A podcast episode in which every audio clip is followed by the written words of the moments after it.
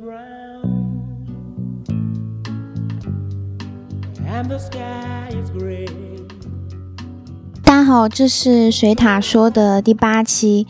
嗯，上期我不是立个 flag 吗？我说我第一个导演专栏叫做美国甜心的导演安德里亚·阿诺德，今天就兑现了。其实我已经很早把阿诺德的电影补完了，当然他作为一名新锐导演，片量不是很多，补起来还算容易。但是想从他的电影库里揪出一个体系，还是有点难度的。不过整理完，我觉得是相当值得的。我也希望你们能够喜欢这个专栏，我也会发掘更多的导演来讲。而且，啊，节目开始我又要立个 flag，下一期的导演专栏是 Daniel Boy，也就是《猜火车》和《贫民窟的百万富翁》的导演。嗯，一起期一起期待吧。嗯，那我们现在就马上开始节目。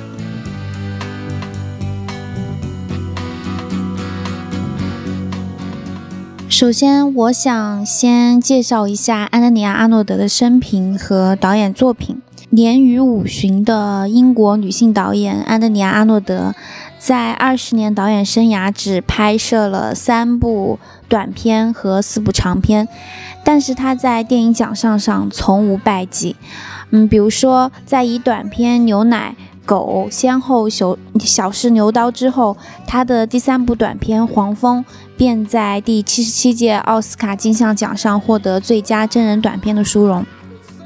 这个《黄蜂》大家其实可以在 B 站上看到。不过至于牛奶和狗的话，如果大家有条件可以翻墙的话，可以在呃油管上看到。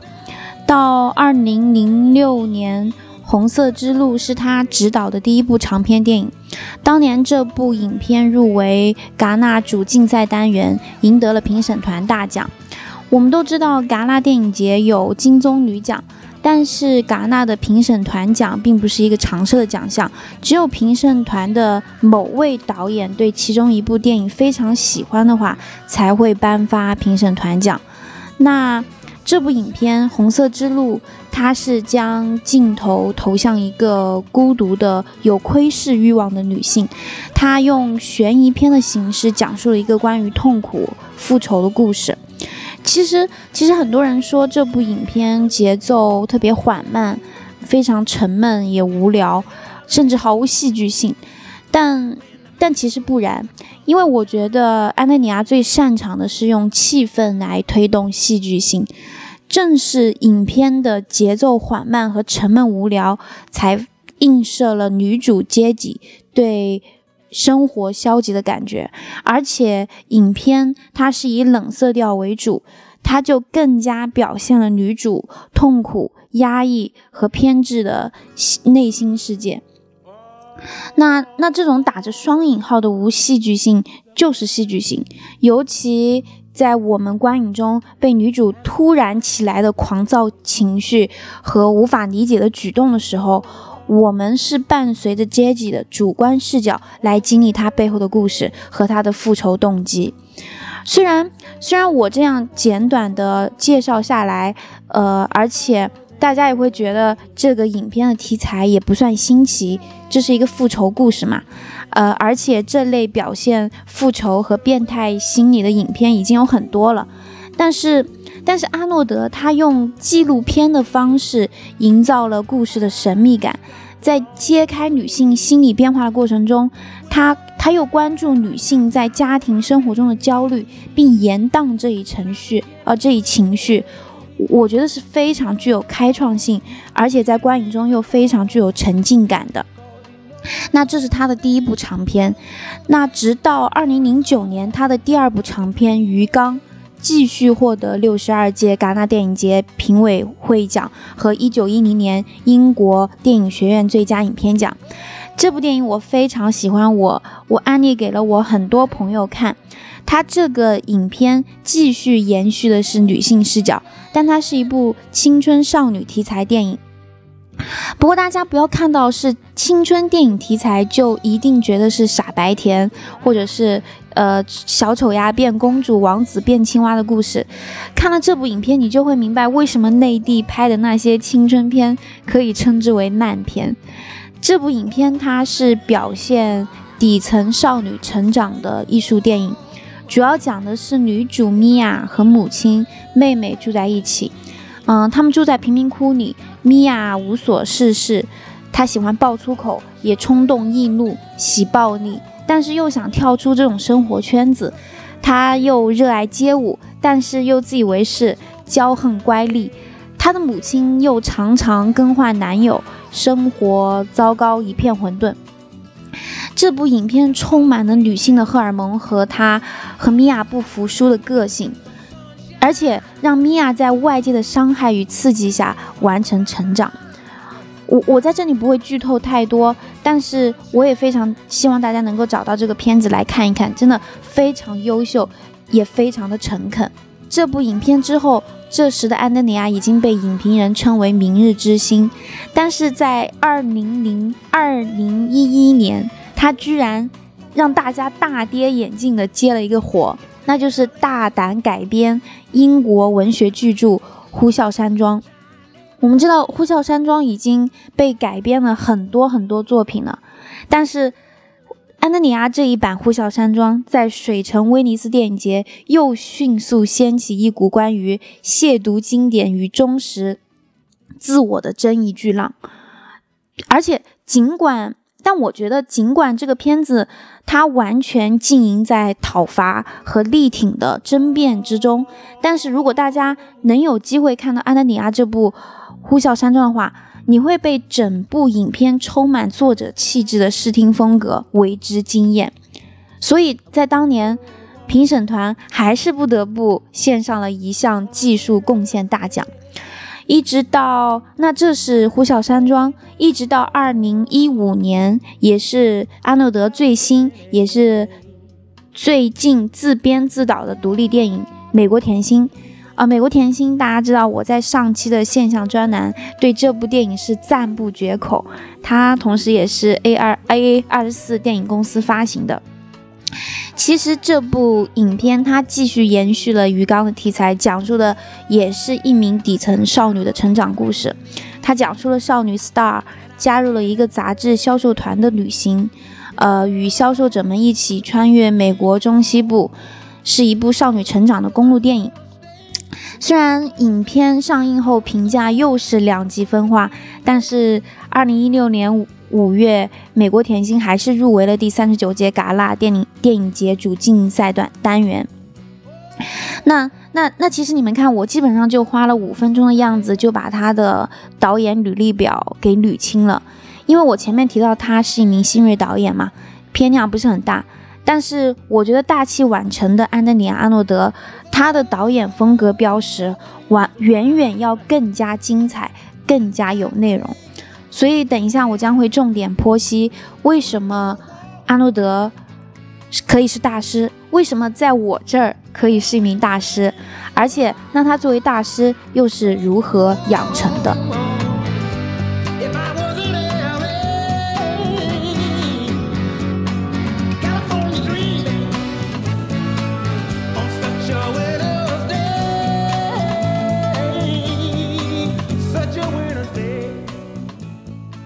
首先，第一点，安德里亚的电影里面有强烈的女性主义，她鄙夷男权的同时，也藐视种族歧视。安德里亚一九六一年出生于英国一个普通单亲家庭，他的妈妈领着他和他的三个弟弟妹妹一起生活在贫民区。在这个缺席缺席了父亲的特殊家庭里，安德里亚不出意外的早熟又叛逆。因为他的每一部电影作品都无法脱离对家庭关系的依赖，和他，他，他甚至从自身的生活经验中提取素材，直接运用在他的短片《狗》《黄蜂》还有长片《鱼缸》里。这三部作品的空间场景都发生在英国平民阶层的社区，母亲的形象呢，也不是传统家庭剧里面那般。比如说非常可爱、和蔼可亲，或者是碎碎叨叨，他们都是单身母亲，而且一出场不是对女儿粗口打骂，就是跟邻居撕起头发、坐地棍打，这种就代替了父亲和绝对男权的形象和立场，甚至与女甚至与女儿保持对立。我们甚至就可以几乎推断，这是不是是安德尼亚童年过去的生活？但是，安德尼亚对母亲的刻画其实不囿于这种极端形象，因为母亲的粗暴源于丈夫的别离和不在场，爱的缺失才是诱因。她似乎有意指向男人才是让女人受罪的罪魁祸首，不仅是母亲，还有失去了父爱以及被男人欺骗的女儿，比如说鱼缸里的米娅。所以，母爱是存在的。比如说，在短片《黄蜂》里的妈妈，就算再不喜欢孩子，也会在小儿子被蜜蜂入口的时候，本能的放弃与新男友在车上亲热，而跑去解救孩子。而鱼缸里，嗯，酗酒抽烟的妈妈，无论再怎么讨厌她叛逆的女儿米娅，也会在她决定离开的时候和她一起共舞。在同时呢，在短片的狗中。安德尼亚除了在电影中对缺席的父亲和欺骗的男人发出不满和指责外，他还无情揭露了男人的动物本性。比如说，在狗中的这个场景，嗯，当当社区贫穷社区里面的无业少年诱导少女到荒凉的草地里做爱时，少年扑倒女孩的那个饥饿的模样和脱衣亲吻发出的一系列声音。就像旁边野狗低头咀嚼毒品残渣一般，直到女孩的一声发笑让少年感到羞耻，他他竟然怒踹小狗以泄愤。这个这种状态，这个场景，似乎就指明男性在发情的时候就像野狗一样，而而这种暴力的伤害不仅在于无辜惨死的小狗上，也让渴求性爱的青春少女感受到男性的霸道与残忍。那如果我们那如果说我们参透了他电影中鄙夷男权的特点，那他对于种族歧视的描述也是我们不可忽略的。安德尼亚从小就说过，他对呃他特别喜欢《安妮日记》这本书。他早在十岁左右就开始关注黑奴和纳粹问题，而且从小就喜欢。呃，阅读关于纳粹迫害犹太少女的这本《安妮日记》，他对女性和黑人所遭受的不公平待遇和不平等现象，在在他他几乎在他所有的作品里面都直都得到了直接或间接的呈现，甚至甚至呼啸男装的男性，他是他竟然启动了一个黑人演员。他仍然突破了传统制度，无惧原著党的抵制，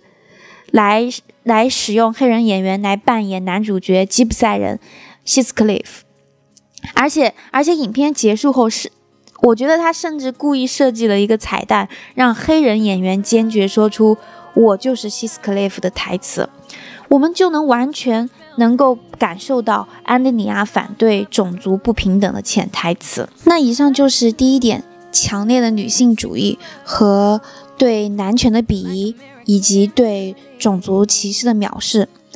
但除了强烈的女性主义，更让我惊艳的是他作品里面别具一格的女性意识的觉醒模式。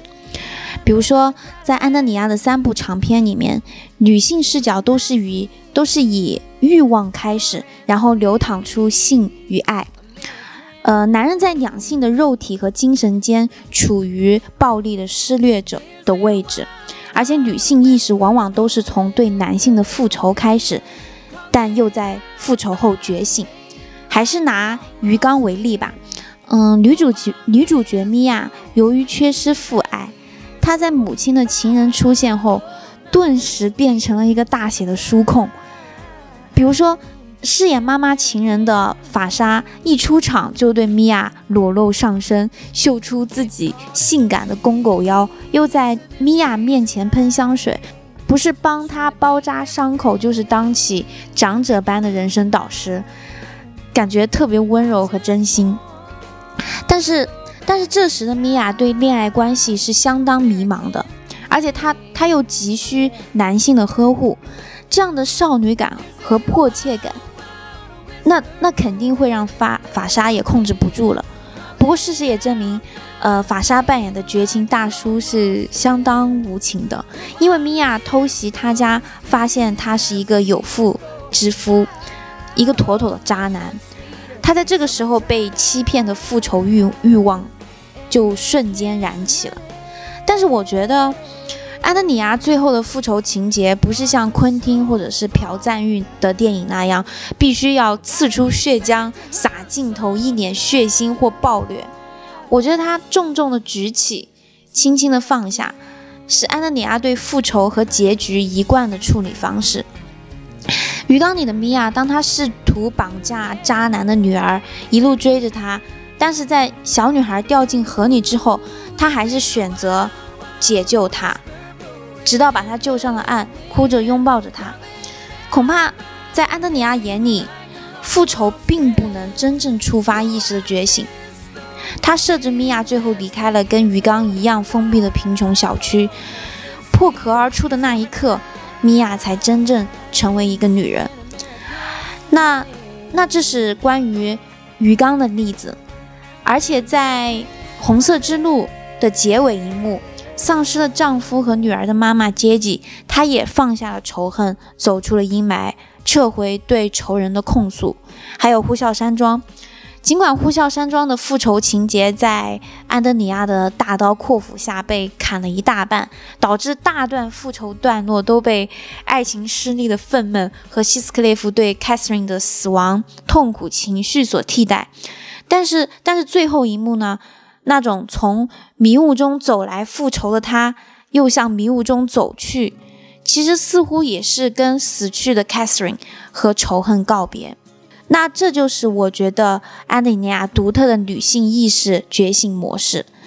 当然，既然我们在聊导演的风格标识，那他的作品一定有他自己独特的视听语言技巧。我们可以总结为三板斧。那第一板斧就是手持摄影。安德里亚阿诺德的第一部短片《牛奶》里，其实还没有使用手持摄影，直到短片《狗》开始。手持浅焦几乎成了安德里亚必用技巧。他把视角置于主人公的位置，在对话中不断出现反打镜头，形成第一人称视角。嗯，在鱼缸和呼啸山庄两部长片也都采采用了学院比画幅，一点三三比一或者是一点三七比一，也就是接近了正方形的画幅。这种逼仄的景光就完全框住了人物的主体性。那么，那么既然是手持摄影，它的镜头语言其实不是像《谍影重重》那般的手手持摄影，就是非常晃动，而且再配上凌厉的剪辑，它的手持摄影是相当自然的跟拍，这在某种方面就符合了道格玛九十五的条例。那听众肯定会问呢，什么是道格玛九十五呢？所以在这里我要解释一下什么是道格玛九十五。嗯，道格玛。在丹麦语相当于 dogma，dogma 在英语中的含义就是教条的意思。其实，在一九九五年，哥本哈根成立了一个丹麦电影导演小组，嗯，成员大部分都毕业于丹麦国立电影学院的年轻导演，其中就有我们特别熟悉的纳斯冯提尔，他他是狗镇的导演。这个电影小组的名称就叫 dogma 九十五，它的名称来自于成员。在一九九五年三月十三日共同签署的道格玛誓言，而九十五就标明了该组织的诞生年份。那 Dogma 九十五的目标就是在电影设置中灌输朴素感和后期制作修改，以及他发明的自由强调电影构成的纯粹性，并聚焦于真实的故事和演员的表演本身。那为了实现这一目标，道格玛九十五就规定了十条规则，被称为纯洁誓言。那第一条规则就是，影片必须在实地拍摄，不能搭景或者是使用道具。第二点，不可制作脱离画面的音响，不可制作脱离音响的画面。第三点，必须使用手持摄影进行拍摄。影片的故事不必在摄影机在场的情况下发生，但影片的拍摄必须在故事的发生地点进行。第四点，影片必须是彩色的，不接受特别的照明，光线过暗以至于不足以曝光的场景必须砍掉，或者只使用附加到摄像机上的单一光源。第五点，禁止进行光学加工或使用滤镜。第六点。影片不可包含表面肤浅的行为，比如就比如说谋杀和暴力的场面。那第七点，禁止时间和空间上的建离，时空上相距较远是不可以接受的，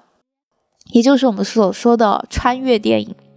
那第八点，第八点不接受类型电影。第九点，影片规格需为三十五毫米。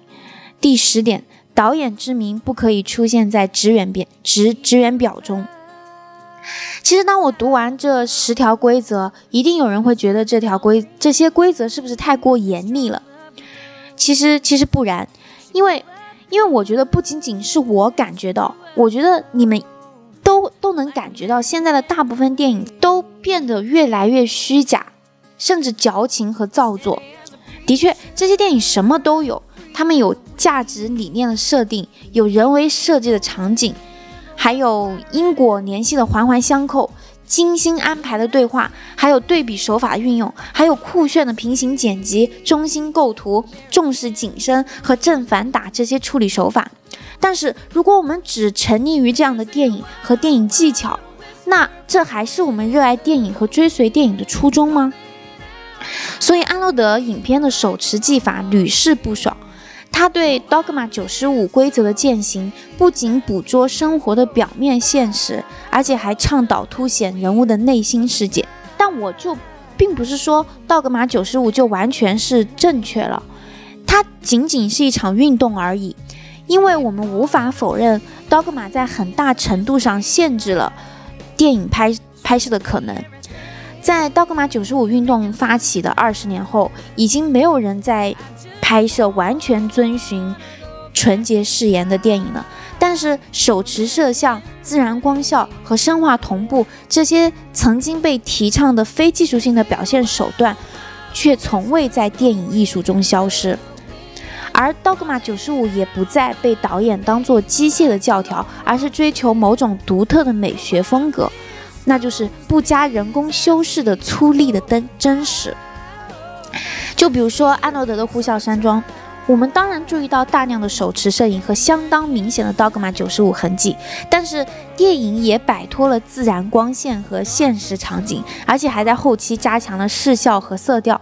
但这种人工的修饰感，完美的融合了自然的情境和情绪，可以说是安德尼亚对于手持摄影形式与风格的极极致发挥。那这那这就是第一板斧。那第二板斧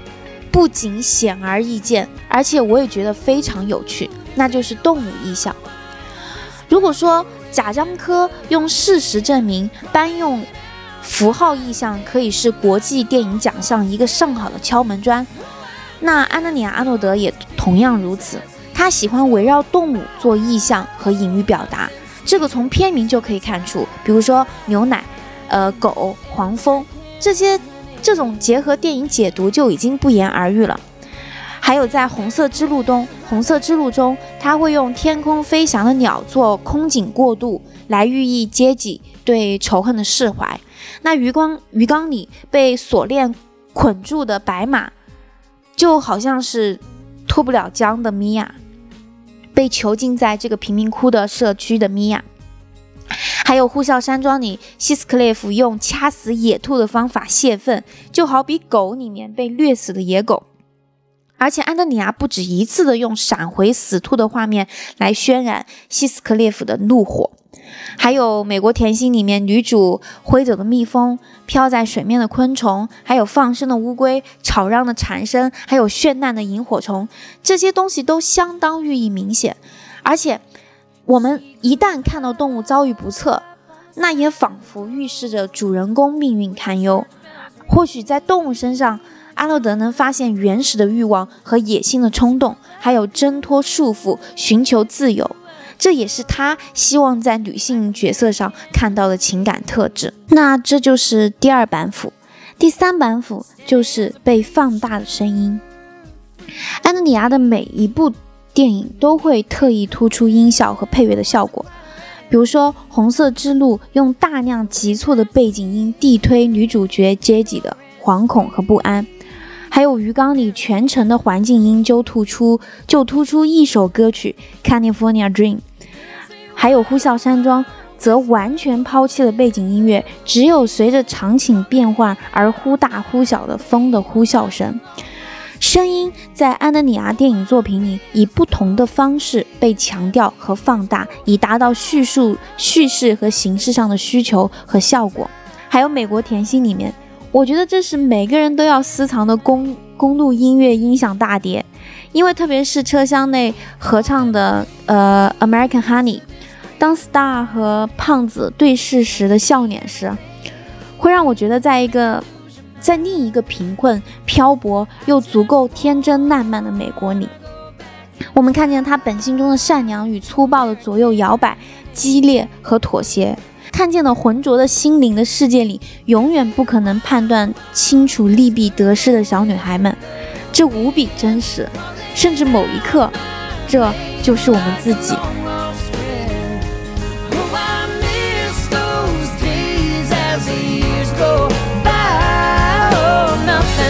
Summertime